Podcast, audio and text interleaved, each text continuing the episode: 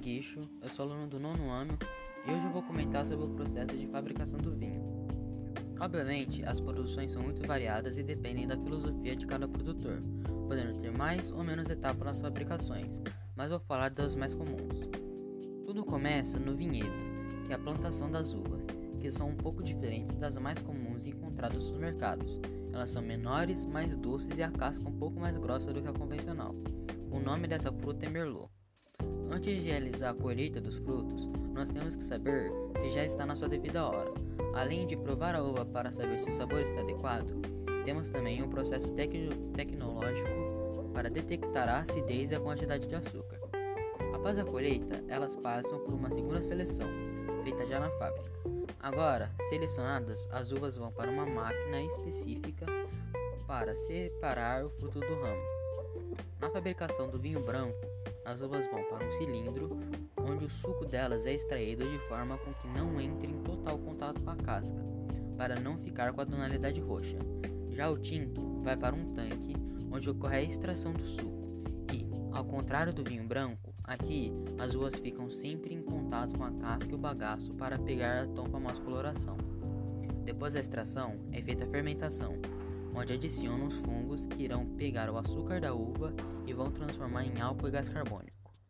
Após o término da fermentação alcoólica, resíduos sólidos, matéria orgânica, bactérias e leveduras se depositam no fundo do tanque, de modo que evita que sabores e aromas indesejados sejam passados ao vinho, que é transferido para um recipiente limpo. O ato de transferir o vinho de um tanque para o outro é chamado de trásfega. O processo de amadurecimento do vinho pode basicamente ser feito de tanques de aço ou barris de carvalho. Tanques de aço limitam a exposição do vinho ao oxigênio, mantendo-os mais frescos. Já os barris de carvalho possibilitam a maior oxigenação, o que ajuda na redução de taninos e acidez, além de conferir ao vinho novos aromas e sabores, geralmente de especiarias como baunilha, coco, nozes, entre outros. Para os vinhos brancos, utiliza-se, na maioria das vezes, os tanques de aço, para que o seu frescor, aromas e caráter frutado sejam preservados. Mas não é incomum encontrarmos vinhos brancos que passam por madeira. Quando isso acontece, geralmente é da variedade da uva Chardonnay. O vinho torna-se mais encorpado, além de adquirir cor e textura manteigada. No caso dos tintos, os barris de carvalho são mais utilizados, acrescentando ao vinho aromas e sabores, corpo e os deixando mais macios. Originada na Europa e do Oriente Médio, a uva é um fruto da videira.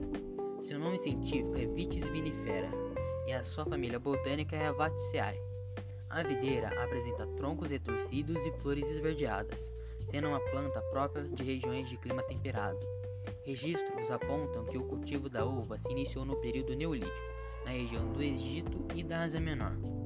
As uvas proporcionam um grande benefício à saúde, Além de ser uma fruta altamente energética, certas substâncias presentes na fruta ajudam a reduzir a pressão sanguínea através da dilatação das artérias. O suco da fruta também combate a acidez sanguínea, auxilia a digestão e possui capacidade desoxicante, além de combater o envelhecimento. É isso, esse foi o podcast, espero que vocês tenham gostado e até o próximo.